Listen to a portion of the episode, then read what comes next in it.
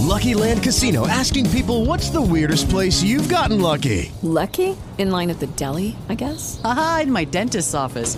More than once, actually. Do I have to say? Yes, you do. In the car before my kids' PTA meeting. Really? Yes. Excuse me, what's the weirdest place you've gotten lucky? I never win and tell. Well, there you have it. You can get lucky anywhere playing at LuckyLandSlots.com. Play for free right now. Are you feeling lucky? No purchase necessary. Void where prohibited by law. 18 plus. Terms and conditions apply. See website for details. With Lucky Land slots, you can get lucky just about anywhere. Dearly beloved, we are gathered here today to. Has anyone seen the bride and groom? Sorry, sorry, we're here. We were getting lucky in the limo and we lost track of time. No, Lucky Land Casino, with cash prizes that add up quicker than a guest registry. In that case, I pronounce you lucky. Play for free at LuckyLandSlots.com. Daily bonuses are waiting. No purchase necessary. Void where prohibited by law. 18 plus. Terms and conditions apply. See website for details.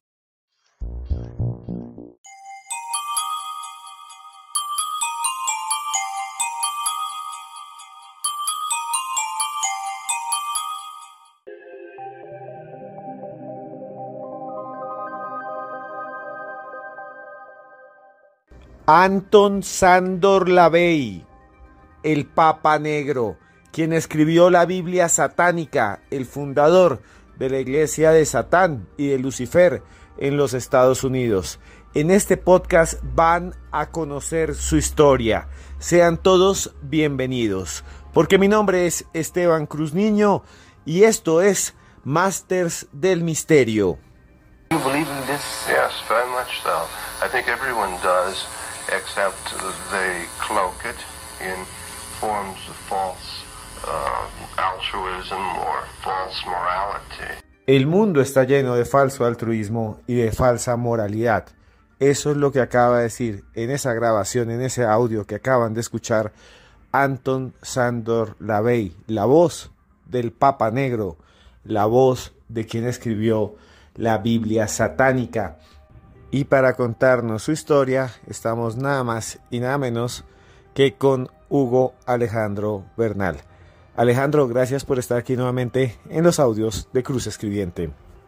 Hola Esteban, ¿cómo te va? Un saludo para ti, para todos los suscriptores de este canal de los audios de, de, Cruz Escribiente. Feliz por esta nueva invitación y agradecerle a todas las personas que pues hicieron llegar sus comentarios, que avalaron mi anterior intervención en este espacio y encantado en esta oportunidad de hablarles de un personaje fundamental dentro de lo que se conoce como el satanismo moderno, como lo es Anton Sandor Lavey. En la pasada edición, o más bien en la pasada intervención que yo tuve aquí en este canal, les hablé de Aleister Crowley como el gran mago negro del siglo XIX, pero el personaje de quien les voy a hablar en esta oportunidad es un hombre sin el cual no se entendería el satanismo tal y como se vino desarrollando en el siglo XX y me atrevería a decir que hasta nuestros días. Alejandro, antes de comenzar me gustaría que todos los que nos escuchan, que usted que nos está escuchando, nos dé like, comparta este contenido. Eso sirve para que el misterio llegue a todos los lugares de América Latina. Antes de conocer la historia de este satanista, también me gustaría muchísimo que usted me comentara aquí abajo y me dijera de dónde nos escucha.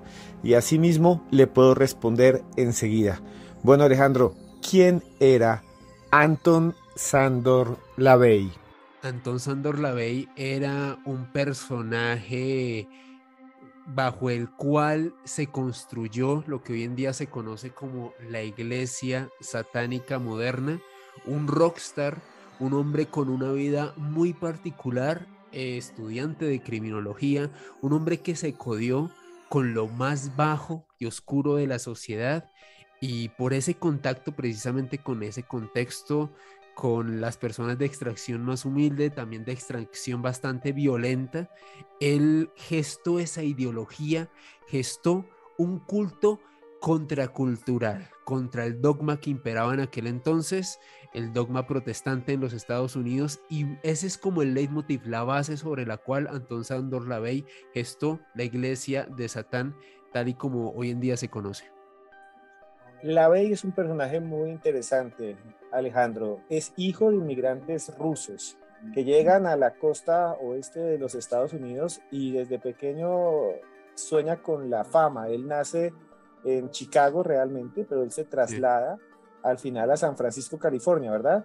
Sí, exactamente. Él nace el 11 de abril de 1930 en Chicago, eh, hijo de Gertrude Augusta Levey y Michael Joseph Levey. Eh, bueno, la, su madre adoptó el, apellido de, de, casada de su esposo. Su padre era ruso, su madre ucraniana. O sea, imagínense esa mezcla teniendo en cuenta hoy en día el conflicto que se está presentando en Europa. Pues sí, los padres de, de Anton Sandor Lavey eran un ruso y una ucraniana. Y era un hombre que desde siempre, desde muy pequeña edad, sintió mucha fascinación por lo, por lo oculto, por lo oscuro, por los ritos, por la magia. Y eso fue cimentado en su mente por su abuela materna, Lua Colton, una mujer que lo educó y lo introdujo dentro del gran mundo de la superstición de Europa del Este. Su abuela le solía relatar historias de sus ancestros, sus ancestros, de acuerdo a su abuela, que venían de Transilvania. Y el mismo Lavey llegaba a comentar que fue todo esa, esa magia, todas esas historias, esos relatos que desde niño lo fascinaron y lo hicieron buscar y acercarse a esa oscuridad.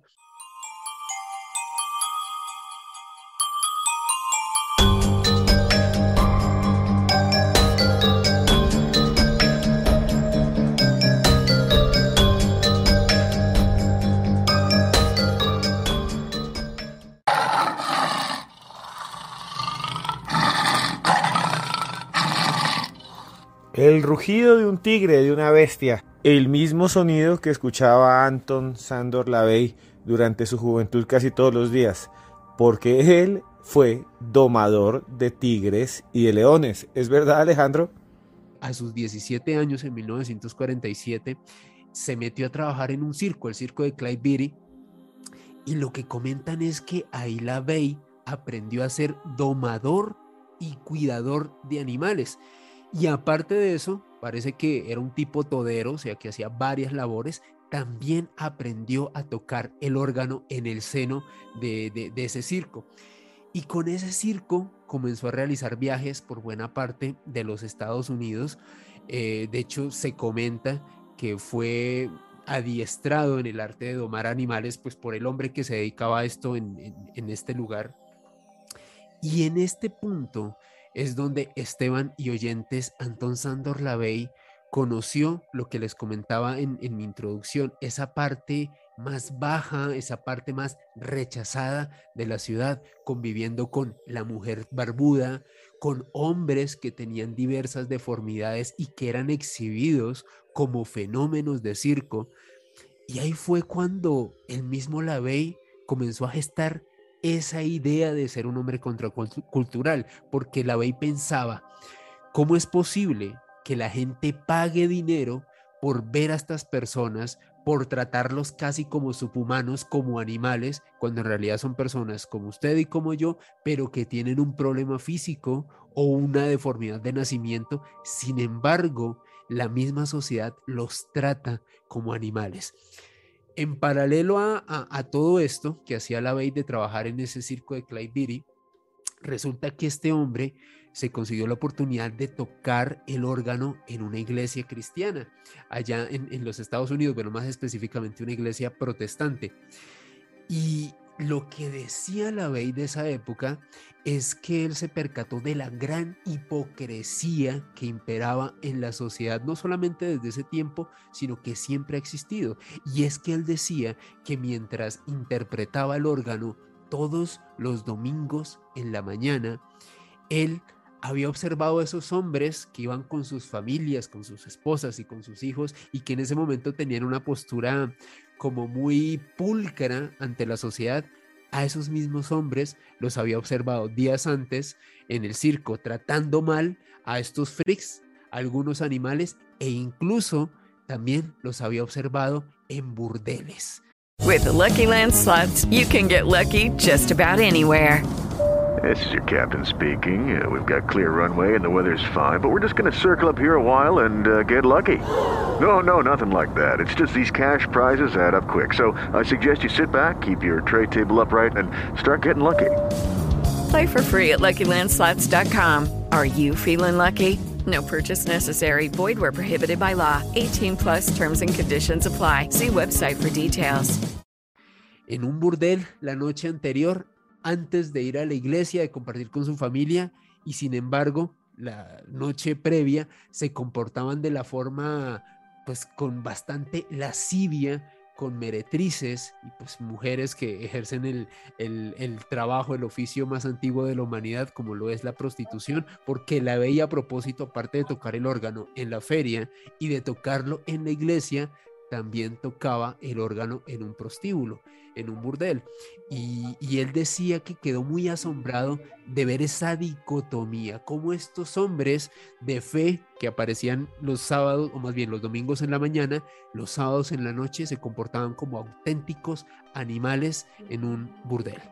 Alejandro, aquí hay una cosa que es sorprendente. Imaginemos a un Lavey, a un Anto, Anton Sandor Lavey, que es una persona que es un artista, es un artista en ese momento de circo, se sí, convertía, sí. como usted bien dice, con, con lo que llamaban en Estados Unidos los freaks. Más adelante va a haber una película muy famosa eh, que va a impactar el mundo y hay que se llama El hombre elefante, que está eh, en un caso real, que fue el de Joseph Carey Merrick o Joseph Merrick, que eh, fue un hombre que nació en Inglaterra en 1862, si no estoy mal, en Londres, y después falleció en 1890, que era muy deforme, que estaba completamente trastornado, tenía el cuerpo muy mal porque tenía una enfermedad muy fuerte, y allá lo colocaban en los circos como si fuese una atracción más, como si fuese un no humano, y la gente pagaba por verlo.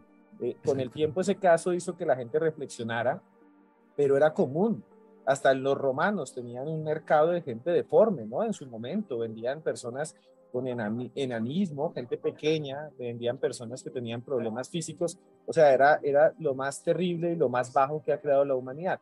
Y la Bey vivía literalmente en un circo con las fieras, con los leones que estaban encerrados, y la Bey también era al mismo tiempo un pianista, tocaba el órgano muy bien, y para sobrevivir tocaba el órgano por las noches en los burdeles y en las funciones del circo. Y ahí es cuando se da cuenta, mire, el que va con la familia aquí al circo, que viene a predicar, que no al pecado, que se burla de la mujer barbuda, que se burla del hombre que no tiene brazos, que se burla del hombre que tiene eh, la cabeza más grande que el cuerpo.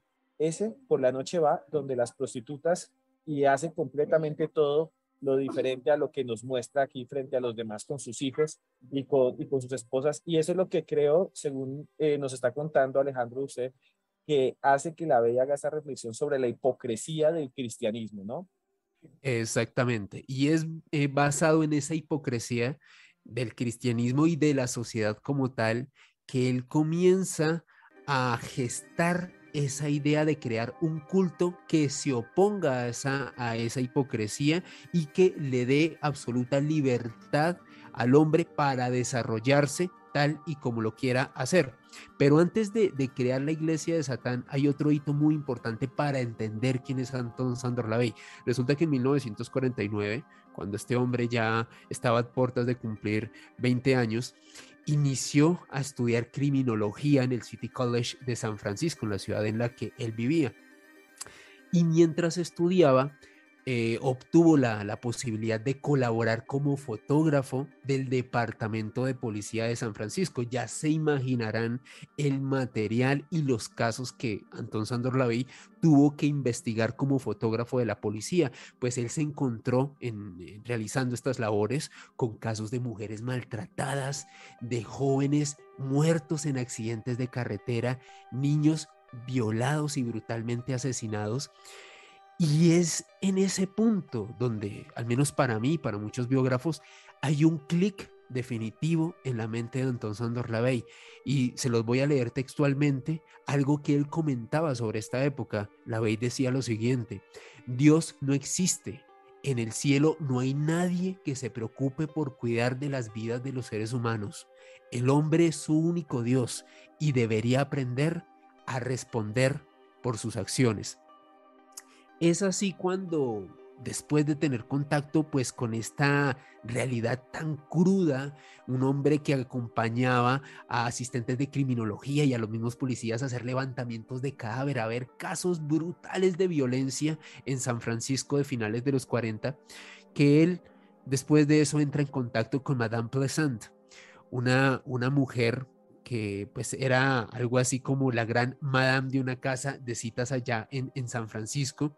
Eh, comienza a contactar con ella en la década de los, de los 50 y a mediados de esa década, mientras contactaba a esa mujer, eh, quien a propósito era alguien que también practicaba bastante la magia y el esoterismo, también estaba muy imbuida por esto, que se gesta algo que se conoce como el círculo mágico. El círculo mágico era básicamente un lugar que inicialmente era una casa de citas de Madame Plessant, en el cual se destinaba un espacio en específico en el cual se reunían personas como Anton Sandor Lavey, Madame Plessant y otros practicantes de magia y esoterismo para realizar rituales mágicos o rituales de conocimiento y de imbuirse más en ese tipo de, de esoterismo, en esa magia que ellos tanto estaban buscando y bueno, y que a la vez siempre lo había estado imbuyendo desde que era niño.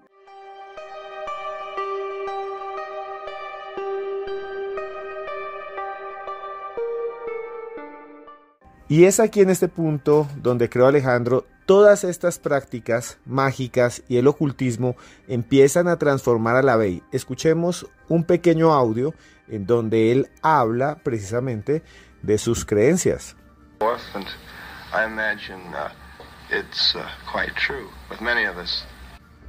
La voz, nada más y nada menos que del fundador de la iglesia de Satán en Norteamérica.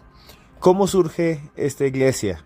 ¿Cómo surge la iglesia de Satán, Alejandro? La iglesia de Satán oficialmente se funda el 30 de abril, o más bien la noche del 30 de abril al 1 de mayo del año 1966. Hay que tener en cuenta que esa noche es muy importante porque coincide con la festividad del Valpurgis, una, eh, podríamos decirlo que una festividad muy importante dentro del esoterismo y de la magia en Europa. La sede en la cual se efectuó esta, esta iniciación, esta fundación de esta iglesia de Satán fue precisamente la Casa Negra en San, Francisco, es decir, ese lugar donde se reunía ese círculo de magia que inicialmente era de Madame Plazant y que luego pasó a ser como el gran centro, el gran epicentro de este movimiento de la iglesia de Satán en aquel instante. Desde ese momento Lavey, aparte de ser un hombre que, como les venía contando, hizo muchas cosas, trabajó en un circo, eh, tocaba el órgano en una iglesia, también en un burdel, luego estudió eh, criminología y ayudó a la policía de San Francisco. Era también un hombre que se sabía rodear muy bien. Se llega a comentar que incluso pudo haber tenido amistad o haber sido amante de la mismísima Marilyn Monroe, es decir, era un hombre que se movía muy bien dentro de lo que era... No, aquí, aquí que puede interrumpir, pero es que es sorprendente, o sea, la Bey eh, se dice que fue amante de Marilyn Monroe, y eso yo lo había escuchado alguna vez, o sea, esto sí es muy loco, el fundador de la iglesia de Satán, el que va a escribir más adelante, como nos va a contar Alejandro, el libro de la Biblia negra o la Biblia satánica, tiene empieza a tener vínculos no solo con, con eh, las personas del circo, con las trabajadoras sexuales, con, con, con, los miembros de las iglesias, sino que se empieza a rodear de los famosos de Hollywood, es verdad, de las divas.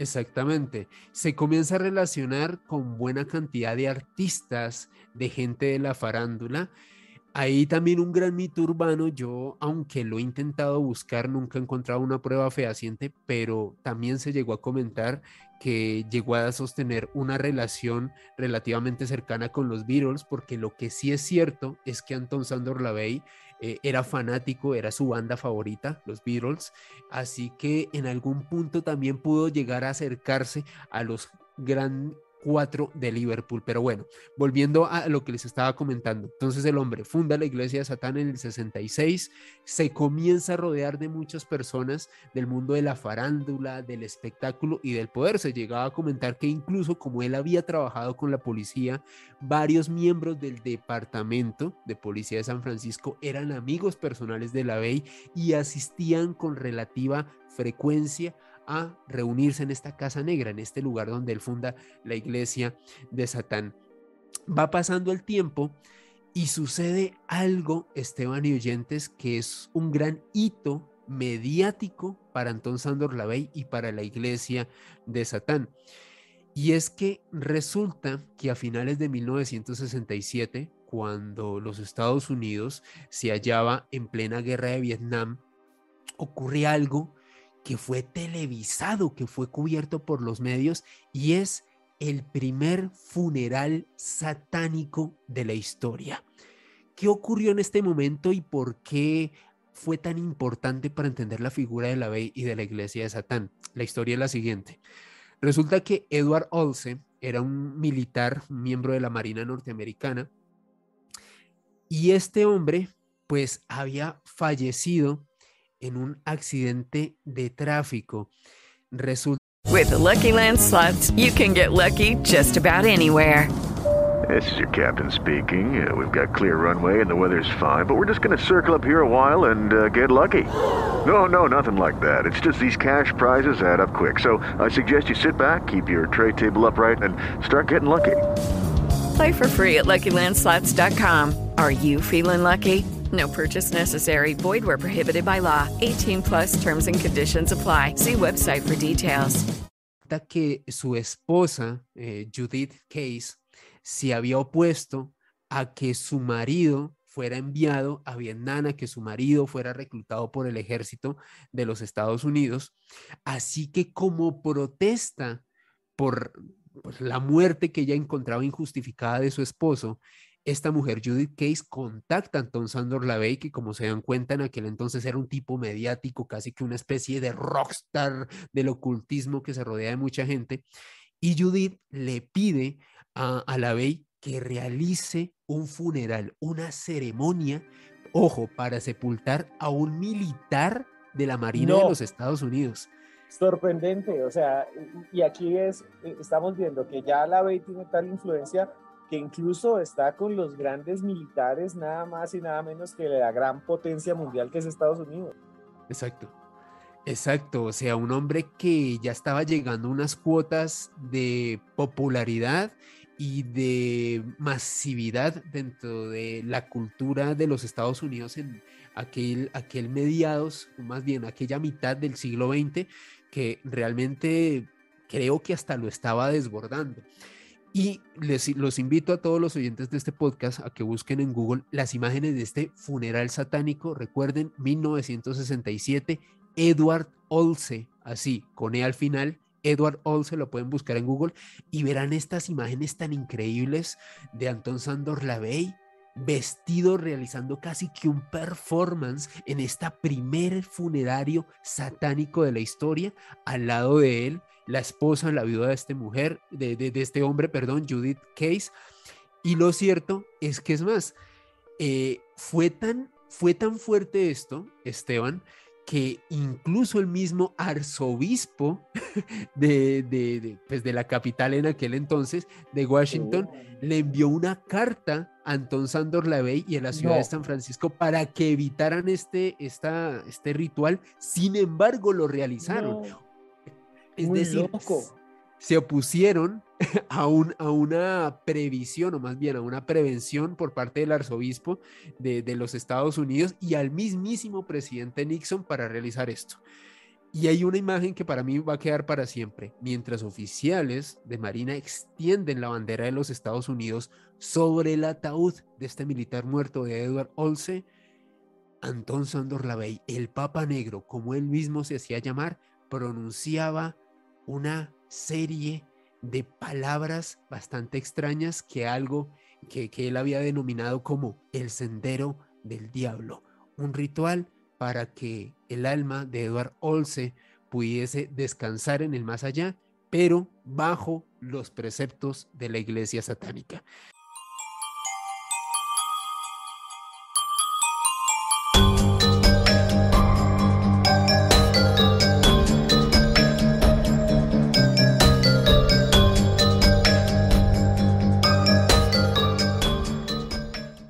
Imagínense ustedes lo que nos acaba de narrar Alejandro. Un funeral en Washington de un militar oficiado nada más y nada menos que por el Papa Negro. Un hombre que sabía de ocultismo. Un hombre que fue domador de leones.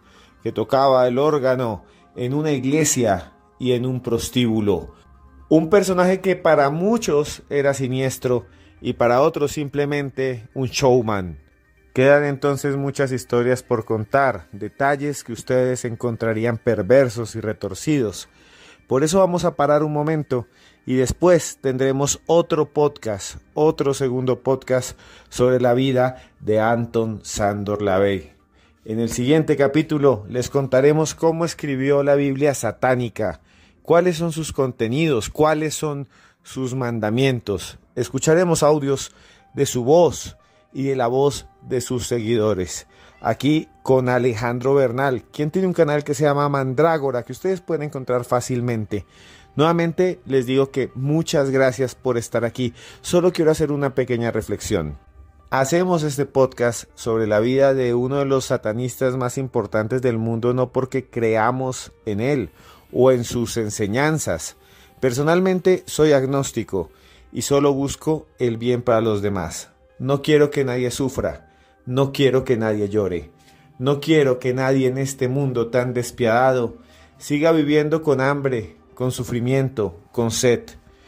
No creo en adivinos y tampoco creo en falsos mesías, pero creo en usted, en esa inquietud que nos surge todos los días por el misterio, por buscar lo invisible, por buscar lo etéreo, lo escondido, lo recóndito y bajo estos términos, la historia de Anton Sandor Lavey es una de las más apasionantes e interesantes que puede ocupar al periodismo de misterio. Y esto es periodismo de misterio en este canal gratuito que se llama Los Audios de Cruz Escribiente. Donde usted esté, lo quiero mucho. Donde usted esté, mi corazón está con usted. Solo buenos deseos y mucho amor. Y esté pendiente porque aquí pronto estará la segunda parte de esta historia tan interesante del creador de la iglesia de Satán, Anton Sandor Lavey. This aspect of recognition that each of us has, every animal, every living creature wishes recognition in some form or another. This is the whole concept of the mating process. Hola, buenos días, mi pana. Buenos días, bienvenido a Sherwin Williams. ¡Ey! ¿Qué onda, compadre? ¿Qué onda? Ya tengo lista la pintura que ordenaste en el ProPlus app. Con más de 6.000 representantes en nuestras tiendas listos para atenderte en tu idioma y beneficios para contratistas que encontrarás en aliadopro.com. En Sherwin Williams somos el aliado del PRO.